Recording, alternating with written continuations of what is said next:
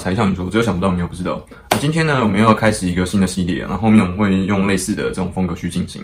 那今天我们要讲谁呢？那就是我们的老对手了，馆长。对，馆长是一个非常特别的人物。我们先从他的在 Wikipedia 上面的自传来看一下。我不确定这个自传是谁帮他填的，但是我一直觉得他是一个非常有趣的人。那某程度上，其实我也非常佩服他。我们来看看 Wiki 它上面写的个人档案是什么。一呃，陈之汉，原名陈思汉。中华民国宜兰县人，生于台北县芦洲乡。呃，布洛克、直播主跟 YouTuber，网络名人、企业家、运动员、健身教练、散打、武术家都要注注意哦。那生他自己是这个连锁健身馆的成吉思汗健身俱乐部的创办人，人生馆长，曾任中华民国海军陆战队六十六师，呃，目前改制之后的海军陆战队第六十六旅的志愿役中士副排长。那陈之汉先生的网名是彪悍。也就在网络上面批评时事啊，然后为 讽刺如来宗创始人妙禅等人涉嫌诈财，他自己还取了自己的法号，叫做 蓝教火起天尊。然后其实你感觉出来，他的他的路线是走的非常，我们说好听也要平民百姓啊，说难听也很粗暴、很粗俗的一些路线。这就是所谓罗文保险套。没有人查下，什么叫做法你啊嘞？什么叫做有钱能使鬼推磨？骗人嘞！你从真跟他嘞？其实是看他的法号就知道。那 今天为什么要讲他呢？其实呢，我们就要讲一件事情：民粹领袖的商业模式。这是今天我们要透过馆长讲的这个主题哦。那么我们讲这个，呃，之在之前的时候，像自己个人还做了一个呃爱台湾商业模式。其实这些商业模式呢，都可以整体整合在一起，叫做所谓民粹的商业模式。那民粹领袖商业模式呢？要它里面大纲会有几个重点，希望在这边帮各位整合一下，看看我们所谓的民粹领袖他们到底怎么赚钱的。而且记住哦，民粹领袖不是只有中港台哦这是这个两岸的四地才会有，世界各地在现在这五年过来浪潮是很明显的取向的，就是民粹领袖通常都是用这样的方式去赚钱。我们来看一下他们怎么赚钱的。第一个呢，一开始的时候他们会大量评论这个当权者。甚至很多时候，这种批评的角度去讲这件事情，他看起来呢，或是跟平民百姓像我们这样一样，就所谓社畜嘛，wage slave，就拿人家呃薪水这些社畜，呃平民百姓的这种语言去讲很多事情，看起来像是跟我们站在一起。所谓 from the people for the people，为了他是从站在我们一起的，从平民百姓出生，他也是为了平民百姓而发声，就这两句话。第二件事，第二个阶段呢？因为某一些大事件，因为他一直不断的批评时事嘛，因为这些特定的大事件的批评的行为，他要成名，然后发现他自己开始可以用名气来赚钱。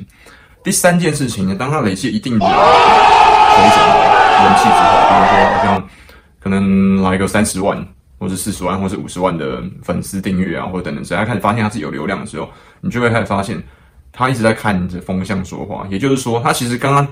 讲的 from the people for the people 其实并没有错，因为他一直在讲 people 人民，所以他一直观看你的风向去讲话，所以你会发现这些人呢，民粹领袖他经常变换他自己的逻辑，一下这边，一下那边，一下那边，一下东，一下西，一下北，一下南。现在可以跟你讲，两岸本来就一条心呐，我们都是血浓于水的诶，我们都是他妈的讲来听一点，我们是中国人，不是中共人。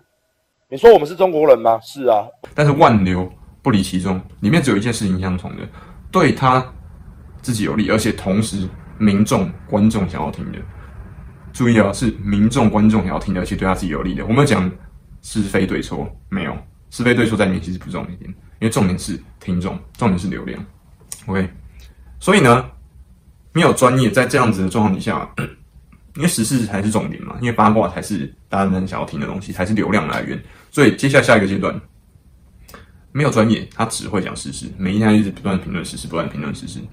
但是你在这些评论里面，其实你看不出来一个中心的思想。以前古人说嘛，无一以贯之，就是我用同样的一个哲学角度去贯穿它。但是刚刚讲他一边东一边西，一边北一边南，就会发现他的一以贯，他也是一以贯之，但他一以贯是什么？利益跟流量。那很无聊的这个专业的东西还没有，其实没有那么多人想要看。但是时事跟八卦呢？是人人想要看的东西，他的观众最想要听的东西，所以他就一直不断讲那些东西。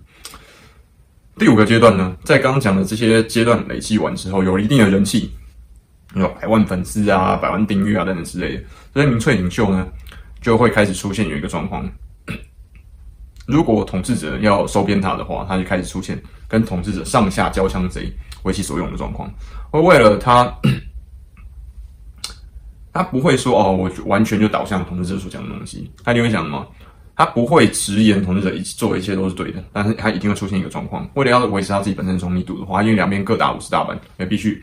但是最后的结果呢，他一定会是偏好，然后说啊没有啦，这、他其实这样做也有问题啦。但是当然统治者的，所以你会发现他最后的结论还是统治者现在做还是可以的，然后大家让他给点时间，然后怎么样怎么样怎么样。但是呢，通常他都不太会去追踪统治者目前所做的出所做的疏失所出现的呃什么。这个丑闻，或者说弊案，他是不会去追的，除非这些弊案、这些丑闻达到说他不得不去评论的时候，那才会出现他比较这个呃犹疑、犹豫的去讲一些大家想要听的话。但实际上，是不是他真的意意愿想要这样做，我们都知道。OK，那这样子的五个阶段的结果是什么呢？他会得到什么东西？其实我们都知道啦，就以前最古老的方式会是什么？从统治者方方面去得到呃利益跟得到金钱的方式呢，其实很简单，就是政府的标案。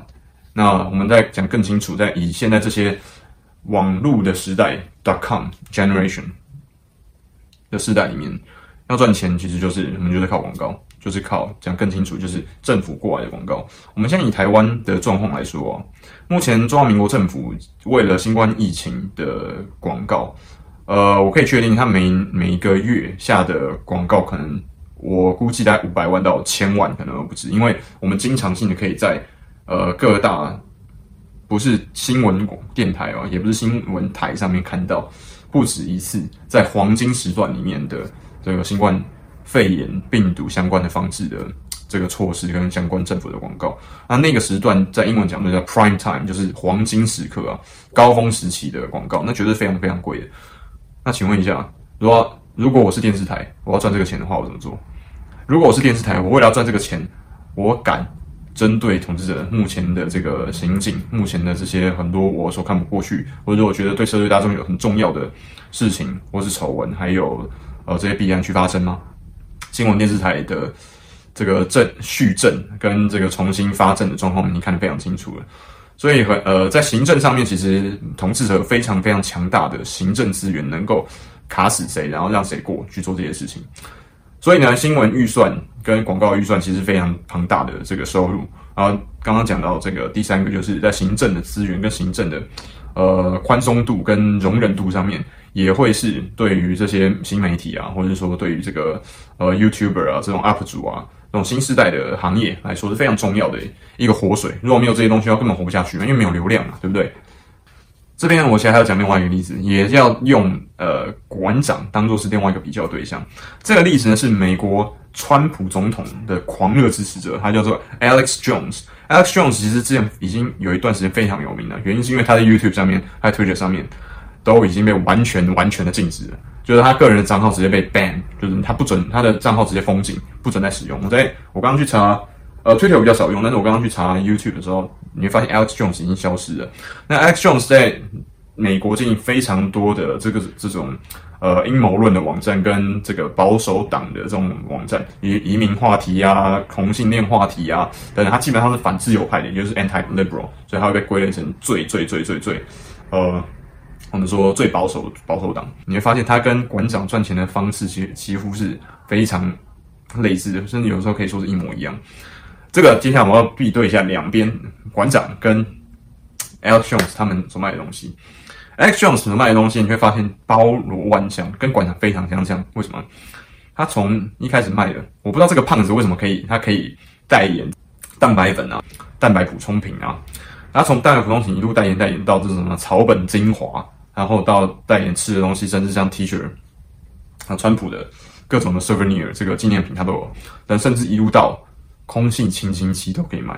因为我发现跟馆长路线很像，从一开始的他本业相关的蛋白粉、蛋白补充品、鸡台湾鸡霸这个这种吃的东西，然后又到袜子，呃，这个塑身衣啊，或者说运动衣啊，这个还勉强可以算是衍生出来的相关运动产品。一路到现在开始出现烤肉用品、冰淇淋。然后呃，我不确定有没有跑线啊。之前说要开饮料店嘛，我不确定，就是他状况怎么样。但是呢，你会发现他们走的路线其实非常非常相近。所以就是为什么罗老师跟我之前在影片里面讲到的，民粹其实已经变成一个新时代的一个风潮，而新时代的民粹言论的这些领袖呢，其他其中的风潮之一，重点就是在于这样方式言论可以赚钱，这样的流量带过来是可以盈利的。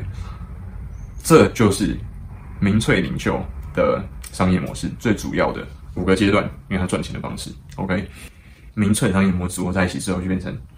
爱台湾就要买我的东西，跟 Alex Jones 一样，爱美国就要买我的东西。那大陆的同学可能外面嘲笑台湾人说啊，你看你们都都，然后你们只有你们才有这种商业模式，你看我们都没有。对，还没讲到你而已。如果你是这样想的话，啊，你就大大的错了，你就完全的错了。你忘记在抖音上面还有一个人叫做弗拉夫吗？弗拉夫每天做的事情怎么样？这个火锅好吃。在做这件事情的时候，他其实就在卖什么？这所谓爱国的商业模式好了。然后从这样的方式去代言很多的东西啊，因为他透过这样的方式，你可以相信吗？他是弗拉夫的频道，他在抖音上面，他甚至超过了，一度超过了一千万人以上的抖音订阅户在使用他的频道在看他的内容。你现在还觉得民粹商业模式是一个？不可行的商业模式，你瞧不起吗？其实像很羡慕他们。我靠，这样随随便便在这个影片里面随便讲几句话，然后就只要讲够极端，只要讲得够红，只要讲得够蓝，只要讲得够绿，我就可以开始赚钱了。我就可以让这些人认同我，要去买买我的东西。哇，多好！我卖什么东西都可以耶，都认同耶，没有问题耶。你觉得我们不羡慕吗？我们当然羡慕啊，但问题是我们过不了自己的良心了。你还记得赵高的指鹿为马吗？那这些人其实都在做指鹿为马的事情。你说大陆的很多事情有没有错的？有啊。你说台湾台湾做很多事情有没有错的？有啊。你说香港有没有很多地方需要改进？有啊。为什么你不？为什么我们不能够实事求是去看这些事情呢？因为很简单，那样很不舒服，那样会让自己的情绪没有办法得到舒缓，因为那样子很困难，因为那样子会让自己压力很大。那他们赚这些钱，其实就是跟馆长和 Alex Jones 一样，他赚就是你认同我，我走的非常极端，所以你认同我。你认同我之后，我这么极端的东西，你就应该全部认同，包含我所卖的东西，包含我所讲的其他的这些话啊，也就很接近很多对岸同学讲的所谓啊夹带私货啦。在认同这些人的内容的时候，请先思考一下，他是在他讲的东西真的是你所认同的内容，只是你你是感觉到他在协助你抒发你的情绪。他在协助你啊，抒发你对某一些特定的意见的呃愤怒跟不赞同，或者是说仇恨。好了，注意哦，这些东西其实会随着我们看的越来越多次，然后成长越来越大，最终导致我们自己都不认识我们自己到底长怎么样，我们是什么样的人，都已经再也不认识了。镜子里面那一个人看起来好像似曾相识，但实际上我们已经再也认认不得那一个人的灵魂了。这个是我们最希望避免的，也是这个频道。再三强调，希望大家能够多多的去交流，跟对岸的同学去了解一下。希望我们都能够避免自己变成这样的人。OK，今天柴 Sean 你说很高兴跟大家分享这么多民粹领袖商业模式、爱国主义的商业模式。希望下一支影片我们很快再见。OK，拜拜。喜欢我们的频道吗？按赞、订阅、分享。